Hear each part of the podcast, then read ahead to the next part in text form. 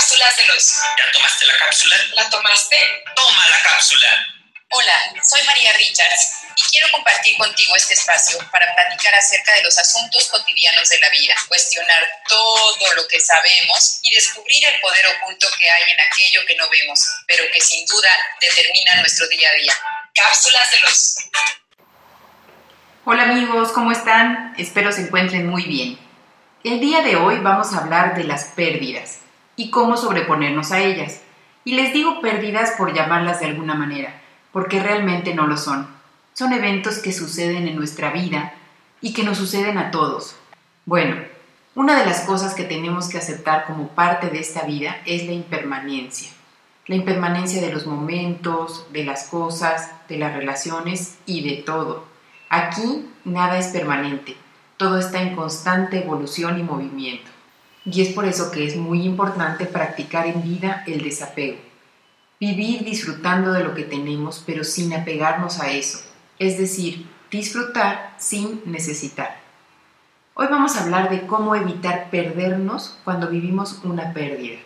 Y cuando digo una pérdida no solo me refiero al fallecimiento de algún ser querido, también cuando pierdes un trabajo, un proyecto, una mascota, una casa, cuando tienes un accidente, pierdes tus capacidades físicas o de movimiento y sobre todo cuando terminas una relación.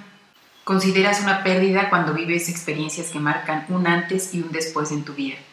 Ahora mismo, por ejemplo, estamos viviendo ese momento.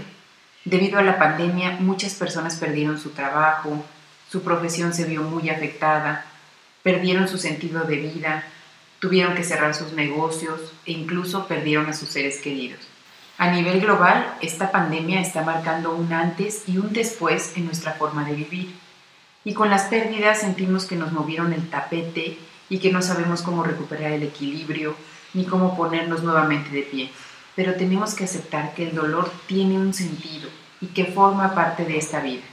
No podemos vivir seleccionando solo lo que me gusta. Me gusta la juventud, pero no me gusta verme viejo. Me gusta la salud, pero no me gusta estar enfermo. Me gusta estar feliz, pero no quiero estar triste, porque la vida incluye la totalidad de esos eventos y forman parte de la misma vida. Nadie está exento de vivir experiencias que nos causen dolor y cuando están frente a nosotros tenemos que aceptarlas y saber que sí, que sí pasó, que me dolió mucho, pero que también ya pasó y ya no puedo hacer nada para cambiarlo.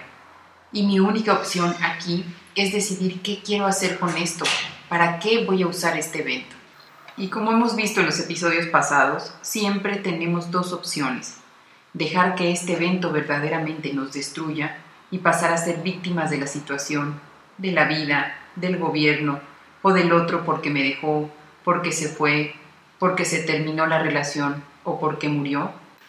Reaccionar con ira o con tristeza a lo que nos sucedió no va a cambiar en nada la situación entonces es con enojo o con tristeza como voy a honrar el paso en mi vida de un trabajo, de una relación o de la convivencia con mi ser querido. ¿Voy a destruirme realmente por eso? ¿O mejor voy a usarlo como un impulso para que yo pueda, a partir de esto, crecer? Encontrarme en el dolor, aprender y salir fortalecido de esto porque podemos pasar muchas experiencias en nuestra vida, pero como decía Víctor Frankl, el padre de la logoterapia, que lo único que no te pueden quitar es tu decisión. Solo tú puedes decidir qué hacer con las circunstancias que tienes y quién decide ser a partir de esto. Sé, porque yo lo he vivido, que cuando terminas una relación, sobre todo de pareja, o cuando un ser querido tuyo fallece, de verdad sientes que te vas a morir, que ya no tiene sentido tu vida, que no vas a poder seguir adelante, que de verdad te duele el aire que respiras, te duele el corazón. Y está bien sentir esa emoción, vivirla, sí, pero no dejar arrastrarte por ella. Y la única forma de levantarte es que tú tomes la decisión de hacerlo. Porque aunque la herida te la haya causado algo o alguien externo a ti, ahora la herida es tuya, porque tú eres el que lo está sintiendo. Y solo tú puedes hacerte cargo de ella. El dejar de sufrir no quiere decir que lo vayas a olvidar o que lo vayas a sacar de tu vida. Muchas veces seguimos llorando como culto aquello que ya se fue, aquello que nos pasó. A veces se nos hace injusto o hasta socialmente incorrecto dejar de sufrir tan rápido por lo que nos acaba de suceder. Y no, no es así. El decidir salir, seguir adelante, quiere decir que tienes herramientas para hacerlo. Muchas veces pensamos que no podemos, pero debajo de ese no puedo se oculta un no quiero.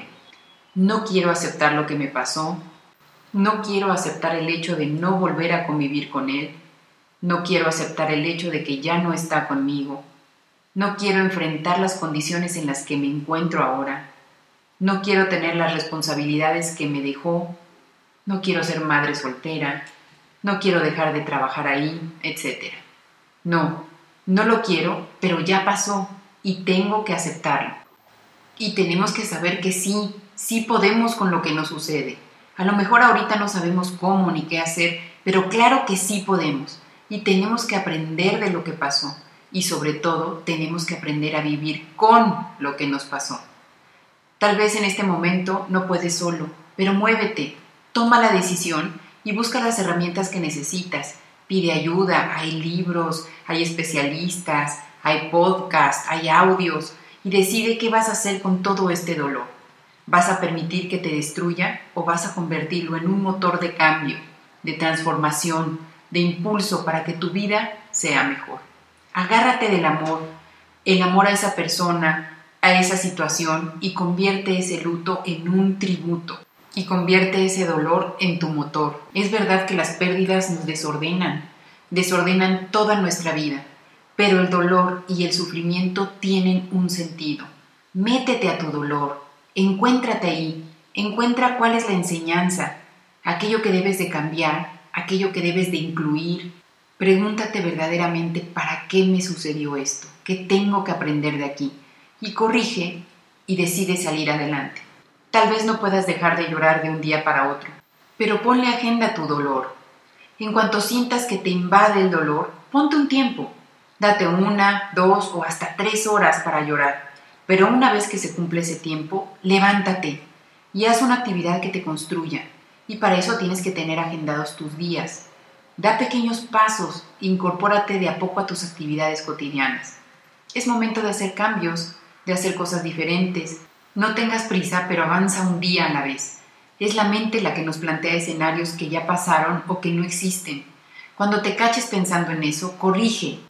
Regresa al presente y atiende tus actividades cotidianas, como ordenar un cajón, ir al súper, lavar el coche, ayudar a los demás, atender a tus hijos, a tus plantas, tu casa, tus mascotas, hacer un poco de ejercicio físico, alimentarte bien, Atiende lo que la vida te va poniendo enfrente. Confía, la vida solita si te dejas guiar te va a sacar de todo esto. Y no veas estas actividades como superficiales. Al contrario, agárrate de ellas, porque el cumplir con esto que te va dando la vida te va a dar fuerzas para dar los siguientes pasos. Nuestra vida puede ser un testimonio para la vida de otros. Haz que tu vida sea un ejemplo de que sí se puede y que se puede vivir de otra manera.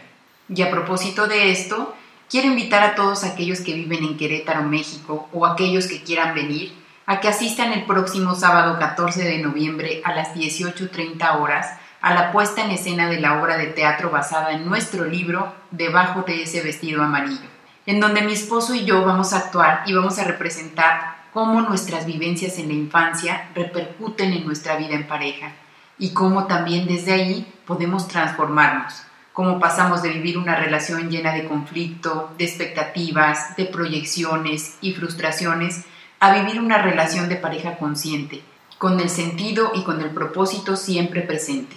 Y no quiere decir que hoy vivamos libres de conflicto, no. Hoy usamos el conflicto para observar en qué nos equivocamos, para corregir y encontrar acuerdos que beneficien a la familia y a ambos.